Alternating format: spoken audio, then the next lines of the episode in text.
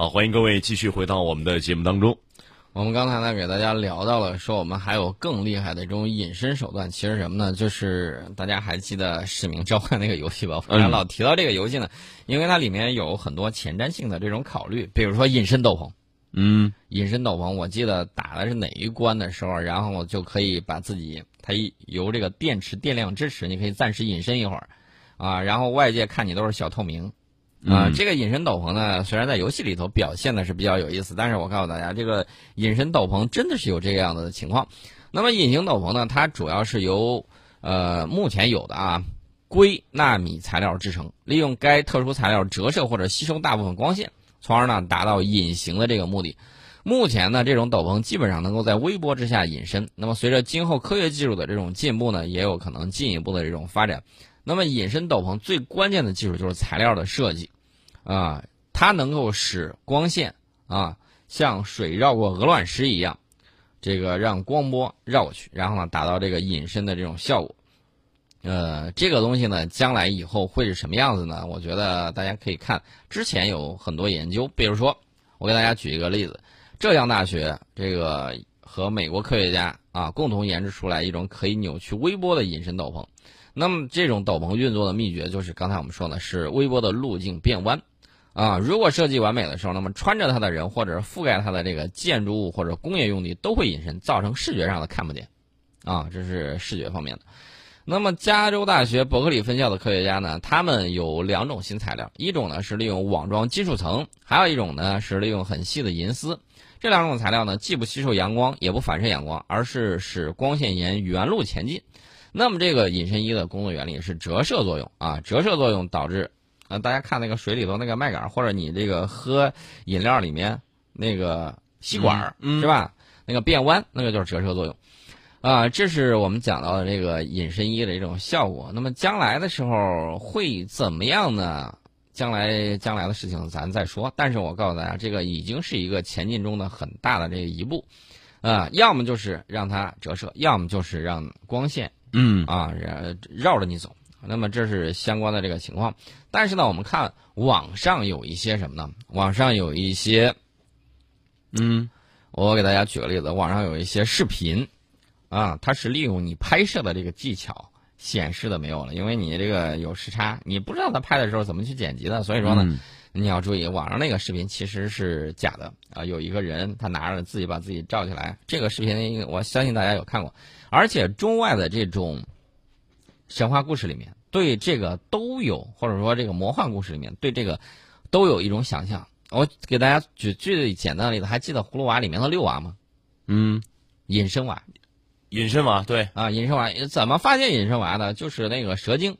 然后呢搞了一个小树叶粘在隐身娃那个屁股后头，嗯，隐身娃再隐身，哎，小树叶隐不了。对，所以说呢，这是一个办法。嗯，那么大家再看这个《哈利波特魔法世界》里面，魔法学校那个校长邓布利多啊，烧给哈利波特这个一张无比神奇的隐身斗篷。对啊，这是我们讲到的这个东西。小时候做梦都想有一身啊。其实我告诉大家，嗯啊，真正能够把这个东西做出来，其实是科学家。对啊，这是我们讲到的相关这个强呃这个情况。另外呢，它这个东西跟超材料是有密切的这种关系的。这是我们讲到了将来，呃，战场之上或者哪儿用到的这种比较新的这么一个东西啊，这是我们讲到的相关的这个情况。呃，其实呢，我们刚才在讲讲到这个数码迷彩服的时候，讲到我们新型的这个迷彩服。呃，其实大家可以看，我们最近这些年有很多事儿都干成了，啊，那么大家看今年七十周年阅兵的时候啊，有一些大件儿啊，比如说陆基机动固体洲际弹道导弹、潜射弹道核导弹啊，我们的这个卫星还能够从天上拍庆祝活动的盛况，大家一看照片很清晰，呃，其实我们还有拍的更清晰的这种卫星啊，比如说。我们这个高分一号、二号、三号、四号、五号啊，等等等等，他们的这个火眼金睛呢，各怀绝技。那么除了这个之外，我们还有商业遥感卫星高景一号啊，庆祝卫星庆祝活动的卫星图就是高景一号拍的。那么这个北斗导航规模就更大了，规北斗导航现在四十多颗了吧，马上就要突破五十了。所以说呢，这个卫星方面。还有很多。另外呢，通信卫星，通信卫星，我们的东方红三号的平台目前还是主力，啊，这个东方红四号，我我指的是这个钱学森先生，他走的那个时候，我们是东方红三号是平台是国产通信卫星的主力，我们现在是东方红四号平台这个通信卫星，不光是我们的主力，而且我们出口到了其他的国家，服务于亚欧非美四大洲。那么现在呢，我们还有了高通量卫星、高轨移动通信卫星、全球低轨移动通信卫星星座，啊，这个也有啊。这个星座的首颗星去年已经发射上天。那么星座建成之后呢，我们不论走到哪儿，拿一个小小的终端就能打电话，永远不会失联。那么除此之外呢，我们的空间科学探索方面进步非常喜人。呃，我记得钱老走的那一年，我们还在准备发射嫦娥二号卫星。那么现在嫦娥二号卫星已经飞向距离地球上亿公里的深空，嫦娥三号和四号各自抱了一只玉兔，一个落在月球正面，一个落在月球背面，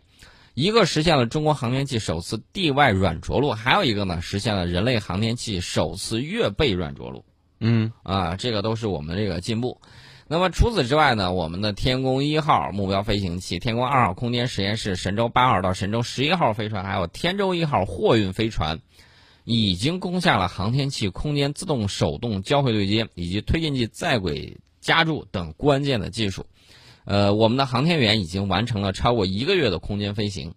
中国建设空间站的技术基础已经打好了。啊，这是这十年来我们这个进步非常的快。此外呢，我们还发射了悟空、慧眼、墨子等探索暗物质、黑洞等宇宙奥秘的先进先进技术。我们正在为更远的将来在奋斗。这是我们讲到了我们很多的东西。那么今年阅兵的时候，大家还记得一那个东风十七一亮相，大家马上就提起了钱学森弹道。虽然外界呢对装备有多种解读，但实际情况也会有所出入。但是有一点是肯定的，大家。啊，没有忘记，以钱学森为代表的老一代的科学家的这个高瞻远瞩，而且呢，没有忘记他们的大师的风范以及对国家的赤胆忠心啊。这是我们讲到这么个一个情况。那么将来呢，我们还会继续建设好我们的国家啊。这是我们讲到了相应的这个情况。另外呢，这个既然说到说到这个，嗯，刚才我们提到了，不是说可以打电话吗？通信卫星对吧？对，通信卫星平台。呃，前两天有一个消息，其实很振奋的啊。这个五 G 大家都知道，我们领先了啊。然后呢，美国说我要这个啊，当时我记得美国总统口不择言，说你偷我们的五 G，然后人家那儿的这个 人就满瀑布汗呐，嗯，呃，满脸黑线，说总统你千万别这么说，这个东西我们没有啊，人家不可能偷我们没有的东西 啊。这这个确确实实是我们领先。那么现在有新消息啊，新的消息，这是科技部网站的消息。为了促进我国移动通信产业的发展和科技创新，推动第六代移动通信技术研发工作，也就是六 G。呃，二零一九年十一月三号，科技部会同发展改革委、教育部、工业和信息化部、中科院自然科学基金委在北京组织召开六 G 技术研发工作启动会。呃，这个会议上就宣布成立了国家六 G 技术研发推进工作组和总体专家组。其中呢，这个推进工作组由相关政府部门去组成，职责是推动六 G 技术研发工作实施。总体专家组来自高校、科研院所以及企业，一共是三十七位专家。那么主要负责提出六 G 技术研究布局建议和技术的论证。呃，大家可能会说六 G 会是什么样子？大家还记得马斯克说这个要在地球外面放四万颗？小卫星，嗯，他要搞的其实就跟这个六 G 相关，也就是说，无论你在哪儿，无论是这个高原荒漠，还是你在海岛、呃沙漠，那么都让你能够用得上、连得通啊。这是他设想的这个六 G。不敢想，这个网速要是真的快到那个程度的时候，我们能做些什么事情？呃，你在任何地方都可以连通，互联互通，随时登上啊，不会让你变成信息孤岛。对。那么这个六 G 呢，怎么讲呢？我们这个前期开展的工作情况，这个专家呢也介绍了。另外呢，未来六 G 的畅想以及下一步工作计划的这个建议，也已经标志着我们六 G 研发工作正式启动。我看了这个新闻之后，底下有一条评论啊，置顶的，而且点赞最高的，说预言一代的话，那奇迹也开始了吧？嗯，这个时代发展非常快，不容想象啊。真的是不能想象。大家可以想象一下，我们从三 G 过渡到四 G，几年的时间，嗯啊，然后呢，催生了最起码我知道的催生的就有什么，抖音吧，对，啊，这个网络直播，网络直播有很多，嗯。呃，这两天我看刷朋友圈，还看到了什么呢？还看到了这个五 G 视频直播孵化平台，嗯。啊，在朋友圈里头有朋友就发了，这两天他们正在北京正在看这个东西。我当时看了之后我说：“哇塞，这个东西厉害了！”人家给我介绍说，直播车原来那个直播车八嗯千万搞直播。啊，上百号人去伺候他一个东西，然后呢，这个前方的这个导播什么之类的各种分机位啊，然后怎么样去做。那么现在的这种设备在五 G 条件下，可能一万多块钱嗯一个背包，那这里面有这个就是你背着这个核心器器件，嗯，然后呢，可能五个人就搞定了。我天，啊，五个人就搞定。所以说，技术的这个发展还是非常非常的有意思的。呃，它可以实现就是在原来只有这个转播车或者直播车才能够实现的这种嗯效果，就是这种高清的这个图像的这种传输、稳定的传输、大带宽的传输啊。所以大家可以看啊，这个技术的进步确确实实会催生很多的这种行业。那么我相信以后可能这种直播会越来越多，实时的这种直播。本来我喜欢看那个赶海的啊，有人说、嗯有人提前埋进去了，呃，这个以后再看的时候，你给我实时的去挖，你要挖不出来，我认为你在造假，啊，这个也是很减压的。呃，现在呢，全球六 G 技术研究都处在探索起步阶段，技术路线呢尚不明确，关键的指标和应用场景还没有统一的这种定义，在国家发展的关键时期，要高度重视统筹布局，啊，嗯这个必须要去做。那么我们相信，将来我们的移动通信产业啊，也会有相应的这个拳头产品的这种拿出。那么说到这儿的时候呢，咱嗯稍微休息一下，进一下广告，然后呢，我们还是脚踏实地讲什么呢？讲这个五 G。好的，欢迎各位继续回到节目当中。我们接着聊这个五 G 啊，前两天也是有一个大会，这是二零一九年中国国际信息通信展览会 ICT 中国二零一九高层论坛的重量级分论坛上，呃，讲什么呢？就是讲第四届五 G 创新发展高峰论坛。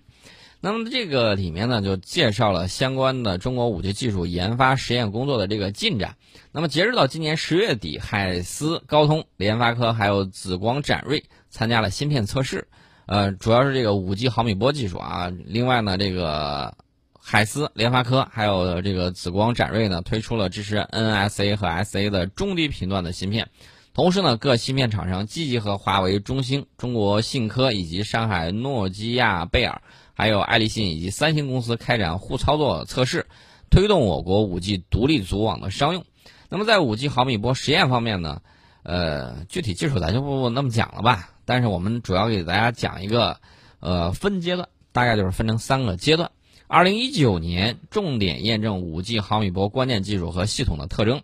到明年的时候，二零二零年重点验证毫米波基站和终端的功能性能以及互操作，到二零二零到二零二一年间展开典型场景的验证。那么这是相关的这个情况。那么测试呢，主要就是希望能够通过这个测试工作。来研究和验证五 G 毫米波关键技术和主要特性，来制定这个相关频段的五 G 设备的性能还有技术指标的这种要求，这是相关的这个情况。毫米波呢，由于频段很高，所以说，很多测试方法会跟以前的不太一样，